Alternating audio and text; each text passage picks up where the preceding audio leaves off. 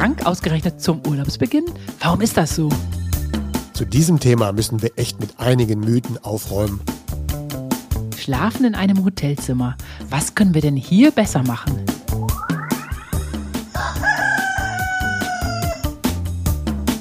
Die Schlafversteher. Mehr Verständnis für guten Schlaf, leichtes Lernen und erfolgreiches Arbeiten. Von Michaela von Eichberger und Andreas Lange. Disclaimer. Dieser Podcast ersetzt bei gesundheitlichen Problemen keinen Besuch bei einem Arzt oder einer Ärztin. Hallo Michaela, wie geht es dir? Hallo Andreas, mir geht's gut. Und wie geht's dir? Oh, mir geht's auch gut. Ich frage aber erst dich, wie sieht's denn mit der Zeitumstellung aktuell aus bei dir? Die ist gut, die ist mir wirklich gut gelungen. Wir haben das ja beibehalten nach unserer anstrengenden Radtour, dass wir immer eine Stunde früher aufgestanden sind. Und das klappt hervorragend. Ich bin seitdem wirklich hellwach um 8 Uhr morgens. Richtig Prima. toll. Und bei dir? Aktuell stecken wir gerade so in der Vorbereitung zu unserem Skiurlaub. Da freuen wir uns schon drauf. Sport, Licht, Bewegung, Auspowern. Genau. Und dann werden wir wahrscheinlich sehr gut schlafen. Ja. Äh, zur Zeitumstellung war es eigentlich dann so, dass ich meine acht Stunden mittlerweile auch wieder gut zusammen habe. Auch meine zweieinhalb Stunden tief kommen auch wieder fast jeden Tag.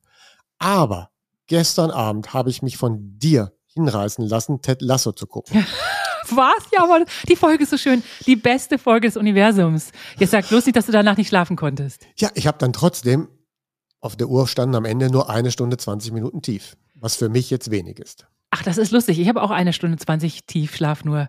Äh, meinst du, wir haben Ted Lasso weiterverarbeitet? Ach, das ist aber ja, lustig. Ja, das ist dann ja für mich eher so ein Thema, das triggert mich ja auf das Thema Fußball und Ja. dann komme ich von vom Dortmund zu Bayern und irgendwie steckt das dann wohl in meinem Kopf und das ist dann nicht gut für mich. Ich hatte ja gesagt, ich möchte nicht, aber ich habe mich überreden lassen. War ein Fehler. Das war kein Fehler. Wir können darüber quatschen dann später. Okay, Aber dann kommen wir doch jetzt erstmal zu den Zuhörerfragen, oder? genau. Mike aus Lüdinghausen fragt, welches Haustier wäre denn das Beste gegen Stress? Es gibt doch so einen Arzt, der propagiert Dackel auf Rezept. Was sagst du, Andreas?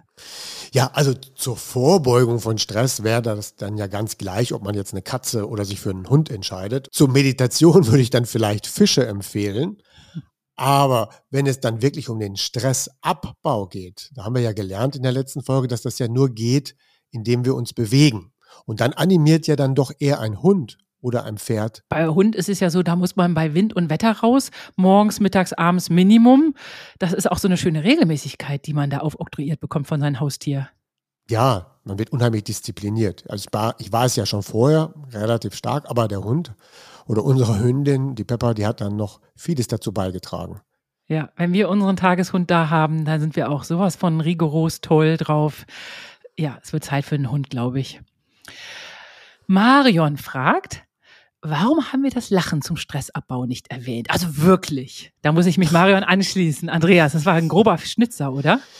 Ja, ich glaube einmal, weil es so eine Art Selbstverständlichkeit ist, dass wir lachen und wir tun es ja auch beide ganz gerne, deswegen denken wir gar nicht, das wäre noch eine extra Maßnahme. Also vielen Dank nochmal für die Erwähnung. Dann muss man es aber auch erstmal hinbekommen. Ja, man kann nicht so einfach einen Tipp rausgeben, lache viel. Ne? Also wenn ich dann sage, lache viel, ja, dann schafft das auch erstmal. Ja, das ist nicht so ein Tipp, den man einfach mal so eben umsetzen kann. Äh, dann müssten wir ja vielleicht noch eine Anleitung dazu legen, dazu legen, worüber könnte man dann ganz gut lachen. So in der letzten Stunde vor dem zu Bett gehen, da wird ein Lächeln besser sein als ein lautes, angestrengtes, starkes Lachen, weil das wird dann uns doch wieder zu stark aktivieren. Ah, verstehe. Ja, man kann ja zum Beispiel auch Lach-Yoga abonnieren und Vera F. Birkenbiel hat propagiert, man soll doch wieder dazu übergehen, Witze zu erzählen. Und das finde ich ganz lustig. Das habe ich in der letzten Zeit auch wieder angefangen. Gute Witze, die ich aufschnappe, die erzähle ich jetzt grundsätzlich in lustiger, geselliger Runde weiter. Ich glaube, es tut allen Beteiligten gut, auch mir. Ja, ist auch ein bisschen Gehirntraining, weil es ist ja gar nicht so einfach, sich einen kompletten Witz zu merken und die Pointe richtig zu setzen. Und nun zu unserer häufigsten Frage. Welche Nahrungsmittel sind gut für den Schlaf und helfen gegen Stress? Ja, hier möchten wir unbedingt dann auf künftige Folgen verweisen. Also eine Folge wäre dann Nährstoffe für den Schlaf und gegen den Stress und eine weitere Folge zum Thema Fasten und Schlaf. Das Thema der Woche. Das erste Thema heute. Krank und das leider ausgerechnet zum Urlaubsbeginn. Andreas, was kann man da tun? Ja, leider tritt dieses Phänomen aber auch häufig zu Weihnachten auf. Ja, Wenn man alle so Muster vergleicht zwischen dem, der frühen Erkrankung in einem Urlaub und der frühen Erkrankung zu Weihnachten, dann decken sich da die Muster so, dass man da fast die gleichen Thesen aufstellen kann. Mythos der Woche. Chronischer Stress schützt vor Infektionen. Denn wenn der Stress im Urlaub abklingt, werden viele Menschen krank. Das ist leider so falsch. In einer unserer Folgen hatte ich ja mal bereits erwähnt, dass so meine ersten medizinischen Leidenschaften eher dem Immunsystem gewidmet waren. Und dann kamen eben weitere Themen hinzu wie Infektionen und Schlaf. Und umso mehr graust es mich, wenn ich dann so im Internet lese, wie diese Frage dann beantwortet wird. Du hast die Frage ja im letzten Cast halt gestellt. Ja, mhm. warum werden denn so viele Leute krank zum Urlaubsbeginn? Mhm. Ja, und da liest man dann häufig, akuter Stress boostet das Immunsystem. Ja, also da wird mir schon ganz schauderlich, dass Stress das Immunsystem boostet. Äh, damit wir gesund bleiben, wird teilweise dahinterher gehängt. Ja, und das geht's dann auch ganz schlimm weiter. Ein anderer Beitrag, ist der Stress weg, fährt unser Körper die Abwehrzellenproduktion runter. Dann können die Krankheitserreger leicht gewinnen. Und äh, das Gegenteil hm. wird wahrscheinlich richtig sein, oder? Ja, ich will gar nicht so diese falschen Sätze auseinandernehmen, aber da ist so viel Falsches drin. Da sind vielleicht richtige Gedankengänge mal enthalten gewesen, aber das ganze Thema wird überhaupt nicht richtig verstanden. Weil es wird einfach nur daraus abgeleitet, oh, die Leute haben so leichten Stress, dann geht der Stress weg, dann werden sie krank, also muss es da ja einen Zusammenhang geben. Aber so funktioniert das in diesem Punkt nicht. Eigentlich könnte man das auch mit Logik richtig beantworten, aber da wird die Logik halt zu einfach angesetzt. Korrelation mit Kausalität verwechselt mal wieder. Genau. Wissenschaftlich bestätigt. Dauerstress macht auf Dauer krank und schützt auch nicht vor Infektionen. Dauerstress schützt nicht, ganz im Gegenteil. Ein Teil des Immunsystems fährt schon bei Dauerstress runter. Und zwar genau diesen Teil des Immunsystems, was uns vor Infektionen schützt. Ich möchte noch mal an die letzte Folge erinnern. Der kurzzeitige Stress, ja, der schützt den Körper vor kommenden Schmerz, bereitet uns auf kommende mögliche Verletzungen vor und bereitet uns auch auf den Kampf vor. Aber nur kurz. Hört euch die Folge am besten nochmal an. Bei stressbedingten, schlechtem und zu wenigen Schlaf, weil wir halt Dauerstress haben, produzieren wir nun mal weniger Abwehrzellen. Also wir produzieren weniger Abwehrzellen, weil wir weniger schlafen und weniger Tiefschlaf haben aufgrund des Stress. Unter Dauerstress wird auch bekanntlich Cortisol ausgeschüttet, haben wir auch in der letzten Folge erklärt. Und jetzt müssen wir gewisse Begriffe ein bisschen differenzieren. Es gibt dann den Begriff hemmen und aktivieren. Und dann gibt es dann auch noch zwei Immunsysteme das TH1-System und das TH2-System. Ach du Schreck, habe ich noch nie von gehört. Aber jetzt muss ich darüber sprechen. Okay. Ja, und dann müssen wir auseinanderhalten Infektionen und Entzündungen. Ne? So, ja. eigentlich weiß man, dass das zwei verschiedene Dinge sind, aber so, wenn man nicht richtig nachdenkt, wird es oft verwebt, verwischt oder man denkt, ach stimmt, das ist ja eigentlich ein Unterschied. Das, eine ist eine Infektion, das andere ist eine Entzündung. Und äh, wenn man das so zuordnet, dann ist das so, dass das TH1-System die Infektionsabwehr leistet und das TH2-System quasi die Entzündungsabwehr leistet. Ja? Mhm. Und wenn ich Entzündungen abwehre, dann dämme ich ja die Entzündungen. Das heißt, ich aktiviere das TH2-System, um Entzündungen abzudämmen ähm, dann habe ich aber aktivieren und dämmen. Und dadurch kommen auch so viele durcheinander, weil immer das eine dämmt, das eine aktiviert. Das muss man erstmal so für sich auseinanderbekommen. Wenn man also Cortisol ausschüttet, dann hemmt es Entzündungen. Mhm. Aber wenn das TH2-System aktiviert wird, dann ist das so verschaltet in unserem Körper, dass dann automatisch TH1 runtergefahren wird. Es Nicht arbeiten nie, kann. Genau, es läuft nie richtig parallel. Es läuft immer hin und her. Wenn dann TH2 wieder zur Ruhe kommt, fährt wieder TH1 hoch. Und wenn TH1 hochfährt, lässt es auch TH2 kurz zur Ruhe kommen. Und da gibt es eigentlich eine schöne Balance. Aber Stress macht diese Balance zwischen TH1 und TH2 eher kaputt, wenn man es mal ganz einfach ausdrückt. Ach du Schreck. Also es können entweder, entweder Entzündung bekämpft werden oder Krankheiten bekämpft werden. Genau, Nie beides das, parallel. Genau, weil weil es würde sich dann gegenseitig stören. Und deswegen muss das eine immer in Ruhe abgearbeitet werden, dann kommt das andere auch wieder hoch. Wenn wir nämlich sehr lange Cortisol ausschütten, was wir tun, um dann Entzündungen zu hemmen,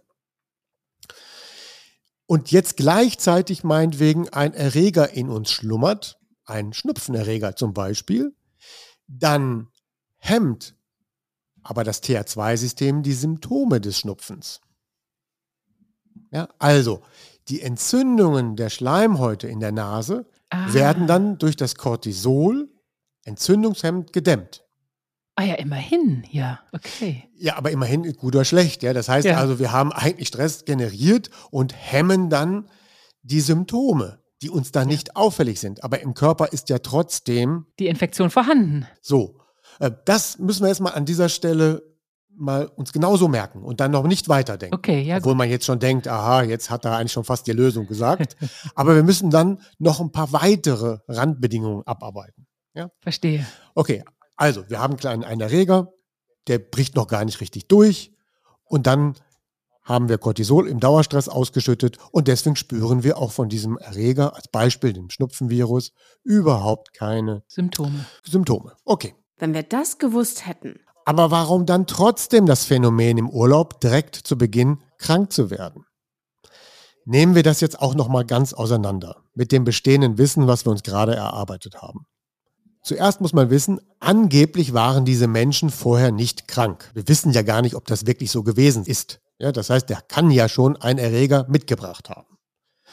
Genauso gut kann er auch schon die ganze Zeit Medikamente genommen haben, die dann vielleicht so eine aufkommende Erkältung schon unterdrücken. Oder er hat andere Dinge getan, um vielleicht schon etwas gegen die Krankheit zu kämpfen.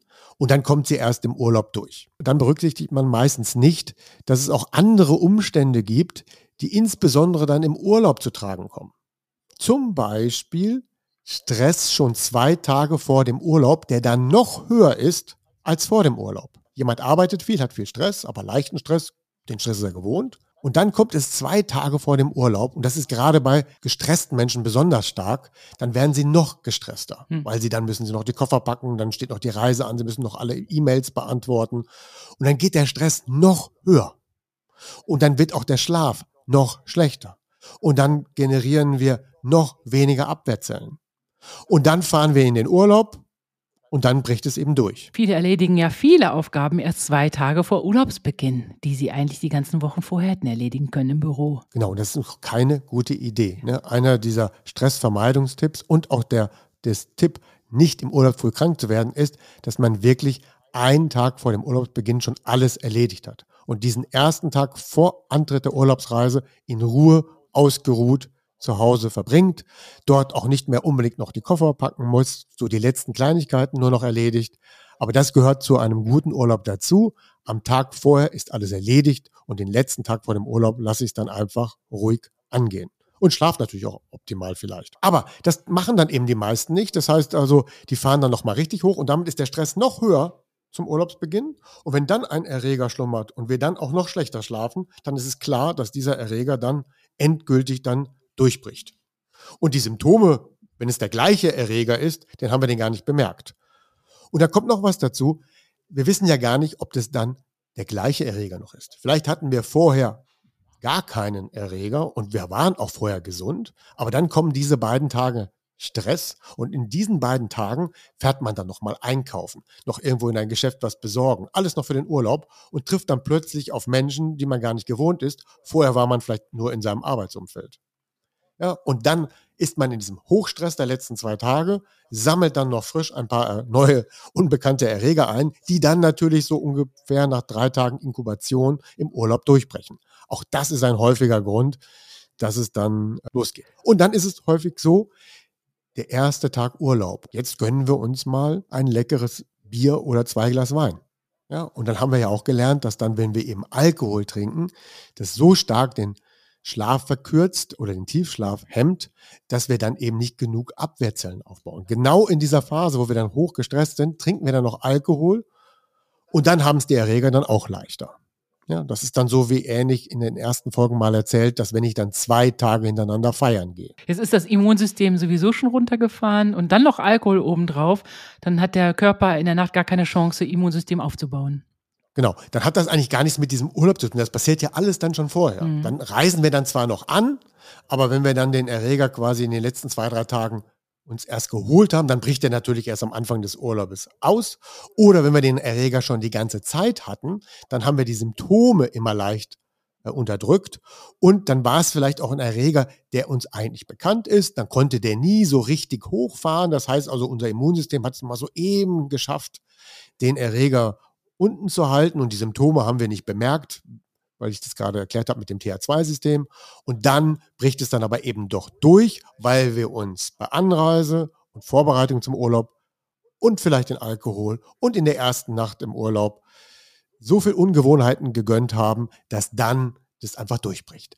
Aber was ich damit sagen will, ist, es hat nichts damit zu tun, ich habe Stress und dann beenden wir den Stress und dann werden wir krank, weil das Beenden des Stresses heißt, das Immunsystem fährt runter. Ja, richtig, das Immunsystem fährt auch runter nach Ende des Stress. Aber das ist nur das TH2-System, was dann runterfährt. Und das dämmt eben oder hemmt eben nicht die Infektionen, sondern die Entzündungen. Genau. Was unterscheidet denn den Schlaf im Urlaub von dem normalen Schlaf in einer durchschnittlichen Arbeitswoche? Weniger Stress, mehr Licht und mehr Bewegung im Urlaub. Und trotzdem schlafen viele Menschen im Urlaub erstmal, zumindest am Anfang, schlechter. Das Thema der Woche. Unser zweites Thema heute, Schlafen im Urlaub, Schlafzimmer versus Hotel. Ich kann da ja Lieder von erzählen. Wir, wir, haben zu Hause so ein gemütliches, großes, schönes, langes Bett, weil wir auch so riesen Lulatsche sind. Und dann im Urlaub kriegt man dann irgend so ein ungemütliches Winzlingsteil, was für Schlümpfe eigentlich sogar schon zu klein wäre. Ich bin mal gespannt, was du uns da für Tipps geben kannst oder was du überhaupt allgemein jetzt darüber sagen möchtest. Ja, also gerade das größte Problem für viele im Hotelzimmer ist häufig die erste Nacht. Habe ich es mir doch gedacht. Obwohl wir aktiver und weniger gestresst sind, schlafen wir besonders im Hotel, insbesondere in der ersten Nacht schlechter. Und das ist eigentlich evolutionär bedingt. Wissenschaftlich wird das Phänomen auf Englisch First Night Effekt bezeichnet. Und das liegt eben an der unbekannten Umgebung. Wir schlafen in einer Umgebung, die wir nicht kennen. Und dann fährt unsere Alarmbereitschaft, unsere unterbewusste Alarmbereitschaft in der Nacht hoch. Ja, das heißt, man möchte das Umfeld beobachten. Ein tiefer Schlaf ist jetzt viel zu gefährlich, weil wir schlafen irgendwo in der Fremde. Wir müssen das Umfeld beobachten. Also fallen wir nicht in den tiefen Schlaf. Das ist also nichts Schlimmes, Ungewöhnliches. Es ist also eher ganz natürlich. Mhm. Da können wir aber tatsächlich etwas tun und diese Tipps und Tricks dazu, wie man da den Körper so ein bisschen austrickst, dass er sich dann in der ersten Nacht nicht so unwohl fühlt, das räumen wir dann gleich noch ab.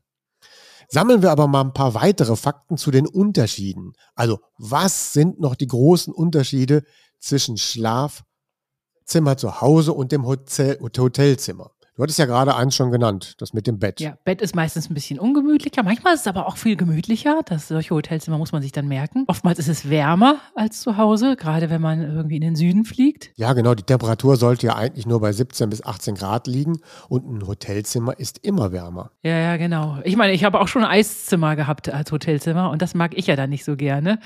Das würde mich freuen. Dann zum Bett gehört natürlich die Matratze, die du gerade angesprochen hast. Eigentlich ist das Bett ja gar nicht so entscheidend, sondern eher die Matratze in dem Bett. Ja. Äh, die ist dann natürlich ungewohnt. Ganz egal, wo man liegt, es wird eine andere Matratze sein, ob besser oder schlechter. Ja, sie ist einfach anders, ja, genau. Was mich total nervt in Hotelzimmern oft, dass man die nicht richtig abdunkeln kann. Deswegen äh, verreise ich nie ohne meine Schlafbrille. Das ist ein guter Hinweis, ja. Also das mit dem hellen Licht nervt mich auch, insbesondere vielleicht nachts noch nicht mal so doll, aber morgens geht das Licht sehr früh in das Zimmer. Die Vorhänge, die es dort meistens nur gibt, sind mir nicht genug. Und deswegen ist dann für mich auch im Hotel eine Schlafbrille total wichtig. Ja. Und auch die Geräuschkulisse ja. in so einem Hotel nervt natürlich. Nie reisen ohne Oropax. Oropax Soft kann ich nur empfehlen. Die sind so wunderbar. Die spürt man gar nicht im Ohr. Apropos Oropax, mein Sohn, also der große Sohn Moritz, der war gerade in einem Hostel in Portugal und da hatten die ein Achtbettzimmer Mit und der hatte keine Oropax dabei. Nein, Anfängerfehler. Im Hostel immer Oropax. Und da fallen mir noch weitere Ungewohnheiten ein, die sich unterscheiden. Zum Beispiel ist ja nicht nur das Bett und die Matratze, sondern wo steht das Bett im Zimmer? Steht das Bett zum Beispiel längs der Wand Dann kann ich zum Beispiel überhaupt nicht schlafen, weil das für mich sich total ungewohnt anfühlt. Ja, das, das glaube ich. Und weißt du, ich habe so einen Tick, ich muss immer weg von der Tür schlafen. Also Michael muss zwischen mir und der Tür schlafen, sonst kann ich nicht schlafen. Ich möchte mich beschützt fühlen, wie so eine, genau. wie vom Höhleneingang quasi. Dann sollte man das auch im Urlaub genau wieder so nachahmen. Ja, das heißt, wenn man da so eine Reihenfolge hat, wer schläft wo, links oder rechts oder an der Tür oder nicht an der Tür, dann haltet das am besten auch im Urlaub so ein. Dann hat man mehr Gewohnheit. Ähm, dann gibt es auch noch zum Beispiel Betten mit einem hohen Fußende. Oh. Ja, dass man also mit den Füßen am Fußende irgendwo gegenstößt. Fürchterlich. Das ist für uns Folter. Ich 1,82, mein Mann 1,94. Für uns ist es wirklich eine Folter, eine veritable Folter, sowas. Da kann man als Tipp nur schon geben, achtet beim Buchen drauf oder fragt an, dass das Bett kein Fußende hat oder kein hohes Fußende. Ja, genau, ja. Ja, was ist noch anders? Im Urlaub wird häufiger Alkohol getrunken. Im Urlaub wird meist später zu Abend gegessen. Dann können wir noch das Thema haben mit der Zeitverschiebung, die uns dann noch in die Bredouille bringt. Ja, und dann gibt es noch eins. Wir haben häufig in so einem Zimmer mehr Unordnung. Oh ja, gerade wenn wir reisen, Michaels Fotoausrüstung, die verteilt sich explosionsartig über das ganze Zimmer. Genau, und wenn sich dann das explosionsartig verteilt hat und wir nachts zur Toilette müssen, müssen wir dann ja genau dazwischen tapern, ohne irgendwo drauf zu treten. Das wissen wir vor dem Zubettgehen und das hemmt dann auch den Schlaf, weil wir wissen, wenn wir denn mal aufstehen müssen, müssen wir dazwischen laufen. Also macht die Wege frei. Oh, das ist ein guter Tipp, ja. Ja, und, und äh, wenn man in sehr warme Länder reist und dort ist eine Klimaanlage, das finde ich auch ein ganz wichtiger Tipp, dass man die Klimaanlage vorher anlaufen lässt, wenn man nicht im Zimmer ist, damit das Zimmer richtig schön runtergekühlt ist, sodass, wenn man dann schlafen geht, das Ding einfach ausstellen kann und in einem wunderbaren kühlen Zimmer schlafen kann. Ja, das machen wir auch immer so. Unser Tipp der Woche. Beginnen wir mal ganz von vorne bei den Tipps der Woche mit der Anreise. Also möglichst nicht nachts anfahren oder nicht nachts in den Urlaub fliegen, weil wir dann haben wir ja in dieser ersten Nacht zu wenig Schlaf und dann haben wir auch keine Immunabwehr und gerade bei der Anreise treffen wir auf viele uns unbekannte Menschen mit vielleicht anderen Erregern. Das macht die ganze Sache sehr gefährlich, nicht direkt krank zu werden. Und der zweite Tipp zur Anreise ist, den hatte ich gerade schon erwähnt, mindestens einen Ruhetag vorher einbauen, so dass wir dann die Koffer schon gepackt haben, zwei Tage vorher, und wir uns dann wirklich entspannen können und dann ausgeruht in den Urlaub fahren. Ja, in diesen Ruhetag vor dem Urlaub, da kann dann das TH1-System hochfahren sozusagen. Nein, das TH. Oder das TH2 fährt runter in der Zeit. Was passiert da? Ähm, also die beide Systeme warten ja. Ja ähm, auf Ereignisse und das TR2-System fährt dann runter. Und das TR1-System wäre dann bereit, gäbe es denn dann einen Angriff. Ah, okay, ja gut. Verstanden, verstanden, verstanden. Vorbereitungen auch vor dem Urlaub. Ja, also, was kommt dann noch in den Koffer? Zum Beispiel ein bisschen Klebeband mitnehmen, um dann so kleine lästige Lämpchen in so einem Hotelzimmer abzudecken. Mich nerven die ohne Ende wenn man quasi nicht den ganzen Strom im Zimmer ausschalten kann, das geht ja nicht in jedem Zimmer, in jedem Hotelzimmer, dann könnte man so die kleinen Lämpchen vom Fernseher oder was auch immer so ein bisschen abkleben. Oh, welche tolle Idee, schwarzes Gaffertape, ja. Gehört in ja. jede Urlaubspackliste. dann auch das, was du gerade schon gesagt hattest, die Schlafmasken und die Ohrenstöpsel einpacken. Ja. Und für viele ganz heilig das eigene Kissen mitbringen. Oh ja, meine Oma ist nie ohne eigenes Kissen verreist.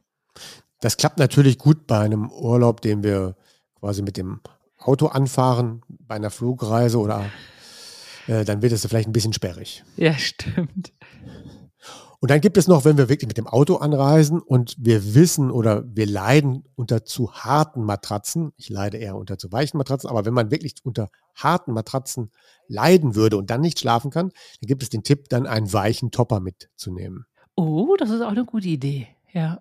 Ja, aber klappt natürlich auch nur, wenn man mit dem Auto anreist. Oder, ja, da würde es nämlich noch einen Tipp geben, viele lieben ja auch das Wohnmobil. Ähm, den eigenen Wohnwagen. Und weil da habe ich nämlich genau das alles zusammen. Ja, da habe ich das eigene Bett, ein gewohntes Bett, meine eigene Matratze, mein eigenes Kissen, meine eigenen Gerüche, alles das kenne ich. Und dann fühlen sich die Leute quasi in so einem Wohnmobil von Anfang an wie zu Hause und schlafen auch in der ersten Nacht hervorragend. Ah, Ah, deswegen ist das so beliebt. Ich frage mich immer, warum man dann ja, zu Hause mitnimmt. Da gibt, es, Aber da gibt es auch noch andere Gründe dafür. Aber das wäre ein Vorteil äh, für Leute. Ich weiß von jemandem, der ein extrem schlechter Schläfer ist, aber im Wohnmobil ganz gut schlafen kann, aber auch nur in seinem Wohnmobil. Das bringt ihm nichts, wenn er eins ausleiht. Und deswegen hat er auch ein eigenes.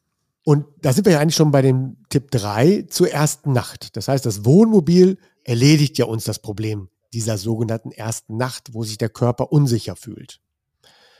Und da gäbe es dann den Tipp, immer wieder das gleiche Zimmer buchen, insofern man in ein gleiches Hotel fährt. Also für Businessreisende ist das natürlich ein guter Tipp. Fährt man immer nach Berlin, nimmt man am besten das gleiche Hotel und das gleiche Zimmer, wenn es geht, mit den gleichen Betten. Dann habe ich mich daran schon gewöhnt. Das ist auch der Grund, warum viele am Gardasee sich ein Ferienhäuschen kaufen, damit die, wenn sie mit einer großen Familie anreisen, einfach ohne Stress ihren Urlaub haben. Jetzt Jetzt schließt sich für mich der gedankliche Kreis. Ähnlich wie mit dem Wohnmobil. Nehmen wir mal, wir sind dann doch in einem Hotelzimmer, wo wir noch nicht vertraut sind. Dann gibt es einen Tipp, wenn man da wirklich nur eine Nacht drin schlafen muss und am nächsten Tag wieder in einem anderen Hotel schläft, dann hilft es, wenn man dort nachmittags schon anreist und sich dann an dem Nachmittag auf das Bett setzt. Ja, auf das Bett setzt und sich die Umgebung komplett ausführlich meditativ anschaut. Ja, also man schaut sich dann, äh, da steht der Fernseher, da sind, ähm, da ist die Eingangstür, hier ist der Weg zum Badezimmer, hier steht noch ein Nachtschränkchen, da ein Stuhl und man schaut sich das ganze Zimmer wirklich 15 Minuten meditativ tief an, dass der Körper wirklich registriert, eigentlich ist es hier ganz nett. Ich weiß jetzt hier, wie alles aussieht und dann fühle ich mich weniger unwohl. Und ich atme auch in dieser Zeit in, dann sagen wir mal, sehr ruhig und ausgeglichen. Und das konditioniert so ein bisschen unter, unser Unterbewusstsein für die Nacht, dass wir uns hier wohl vertraut fühlen können. Ach, verstehe. Ja, toll. Ich, äh, uns ist es mal so passiert, wir haben einen Provence-Urlaub gemacht und in Avignon haben wir ein Zimmer bekommen, das war unsäglich. Das Fenster ging gegen eine Wand. Wir hatten also keine Aussicht äh, auf die Provence, sondern auf eine Wand. Aber in diesem Zimmer war das Bett so dermaßen gemütlich, dass es uns das Piep egal war. Wir wussten, wir werden sowieso erst nachts zum Schlafen da sein. Das Bett war so wunderbar. Wir haben das Probe gelegen und der Concierge, der erwartete uns schon so ein bisschen so äh, aus, hatte wahrscheinlich schon Angst, dass wir das Zimmer canceln und sagen, also so nicht. Und wir so, oh, tolles Zimmer. Noch nie hat uns ein Concierge so merkwürdig angeguckt. Und ich habe übrigens noch einen Tipp. Und zwar, ich habe so ein kleines Döschen, das ist ein Holzdöschen mit Holzspänen drin.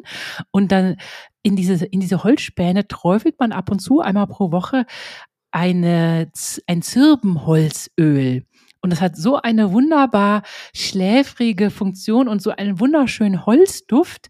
Bei dem schlafe ich ganz wunderbar. Und das werde ich in den Urlaub mitnehmen. Diese Aromatherapie to go sozusagen. Ja, das ist auch eine gute Idee. Zu allem, zumal, wenn man das auch schon zu Hause macht, ja. äh, ist man das dann gewohnt und dann riecht es dann auch dort im Urlaub wie zu Hause. Unabhängig davon, dass Zirbenholz ja generell gilt wohl als das Einschlafholz schlechthin. Deswegen gibt es dann ja auch Zirbenholzbetten, die sehr begehrt und ein wenig teuer sind. Genau, und Zirbenholzkissen. Und, oh ja, okay. Gut, dann noch, was können wir vor jeder einzelnen Nacht tun? Das eine ist dann zum Beispiel das häufigste, die meisten Menschen beschweren sich über zu weiche Matratzen. Und da gäbe es dann so zwei Hacks. Das eine ist, man nimmt sich ein Handtuch aus dem Badezimmer, rollt es und legt es in der Mitte längs unter der weichsten Stelle. Ja, dadurch erhebt sich dann die Matratze unten drunter etwas erhöht und dann geht, sinkt man nicht so tief ein. Ah, okay. Der zweite Tipp den ich auch sehr häufig gemacht habe, ist, wenn es zu weich war, ich schaue, ob es da einen Schrank gibt und wenn dort Regalböden drin sind, dann lege ich mir das in die Mitte unter der Matratze. Oh, das ist lustig. Aber wusstest du, dass viele Hotels den Service haben, ein Brett auf das Lattenrost zu legen, weil die das schon wissen, dass viele Leute nicht so weich schlafen möchten. Und dann äh, ist das ein ganz normaler Service. Ja, einfach mal nachfragen. Ja. Das ist auch eine gute Idee. ja, dann empfehle ich immer, den Strom auszuschalten. Dann sagen viele, nein, nicht den Strom ausschalten, ich muss ja mein Handy laden. Aber häufig gibt es eine Steckdose, nämlich da, wo der Fernseher eingesteckt ist. Die wird meistens nicht mit ausgeschaltet. Und dann kann man dort noch sein Handy laden. Und dann ist es auch so, dass äh, wir schalten ja halt den Strom aus, weil eben diese elektromagnetischen Strahlungsfelder in einem Hotelzimmer doch dann höher sind als in einem gewöhnlichen Zimmer, weil dort liegen sehr viele Leitungen, dort fließt viel Strom, überall sind Lampen im Bett, am Bett und dann ist es schon angenehmer für den Schlaf und für die Regeneration, dass wir dort eben den Strom ausschalten. Genauso gut ist dann auch, wie wir es schon gelernt haben, also das Handy weglegen, dass wir eben auch die hochfrequente Strahlung aus dem Bett entfernen. Also nicht dann mit Handy ins Bett gehen, also legt das Handy weg. So ein paar Sachen können wir dann ja nicht so gut aus dem Weg gehen. Das ist dann zum Beispiel eben die doch sehr starken WLAN-Strahlungen im Hotelzimmer. Da leiden dann auch manche drunter. Mhm. Ja, und dann können wir auch noch lüften vor dem zu Bett gehen. Da kommt vielleicht auch ein bisschen Temperatur raus. Oder wir nehmen deinen Tipp von vorhin, dass wir dann rechtzeitig die Klimaanlage anwerfen. Obwohl das ja aus Umweltaspekten heute nicht mehr gut ist. Ne? Ja. Und ähm, ja, und dann gibt es so den letzten, das ist noch der, den blinden Gang zur Toilette üben. Ja, das heißt also, wenn wir ja nachts aufwachen, dann ist es ja häufig so, dass wir dann vielleicht, weil es eine ungewohnte Umgebung ist, wir dann Licht anmachen. Damit wir halt dann nicht stolpern. Wir haben ja schon gesagt, wir räumen die Gänge auf. Aber der Gang zur Toilette muss auch einmal geübt werden. Das heißt, also zu der Tagesroutine morgen, mittags, wenn wir uns dann mit dem Bettzimmer vertraut machen, übt einmal den blinden Gang zur Toilette, ohne dass ihr Licht anmachen müsst. Mhm. Guter Tipp. Ja, und der letzte Super-Tipp ist, hört nochmal die Folge Der perfekte Abend, weil alles, was wir zum guten Abend gelernt haben, gilt natürlich auch für einen guten Abend während des Urlaubes. Ja, ich sehe die Leute schon in der Toskana sitzen und abends keinen Espresso bestellen. Ja, ja, Andreas, träumsüß. Ist das wirklich euer Ernst? Endlich ausschlafen im Urlaub. Aber da möchte ich nochmal alle lieben Eulen warnen. Wenn man dann aus dem Urlaub zurückkommt und immer ausschläft, hat man dann meistens als Eule seinen Schlafrhythmus so weit nach hinten geschoben, dass es dann wieder extrem schwerfällt, in den Arbeitsrhythmus zu kommen. Und dann macht man sich vieles von dem, von der guten Erholung wieder kaputt. Ja, also, wir sind ja sowieso noch gerade mitten in der Zeitumstellung. Also, wenn man dann viel schlafen möchte im Urlaub, dann holt den Schlaf bitte nicht nur morgens nach, sondern geht auch abends so früh zu Bett, dass ihr auch was von dem Schlaf auch schon abends sagen wir mal, einkassieren könnt. Wenn man in den Urlaub fährt, am besten auch sofort mit Bewegen und moderaten Sport beginnen. Das aktiviert ja dann das positive Stresssystem und das hemmt dann ja auch, schnell krank zu werden. Mhm, verstehe, super. Wenn wir nicht gerade einen Jetlag verarbeiten müssen, fällt mir gerade ein.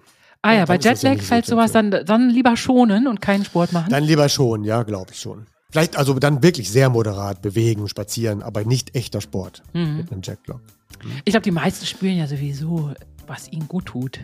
Man sollte jetzt nicht zu faul werden, aber so ein bisschen auch auf seinen Körper hören. Ja, Michaela, das war die Folge zum Urlaub. Ja, ganz toll. Äh, ich freue mich schon und ich freue mich so, dass du da bald im Skiurlaub bist. Mensch, toll, toll, toll. Komm ja gesund wieder. Unsere Hörer freuen sich. Mache ich. Wünsche dir eine schöne Woche. Ich dir auch. Tschüss. Tschüss. Eine Produktion der VAL. Tonschnitt und unsere unermüdliche Gastgeberin Michaela von Eichberger. Redaktion und unser unnachgiebiger Experte Andreas Lange. Die Schlafversteher. Jede Woche neu und überall da, wo es Podcasts gibt.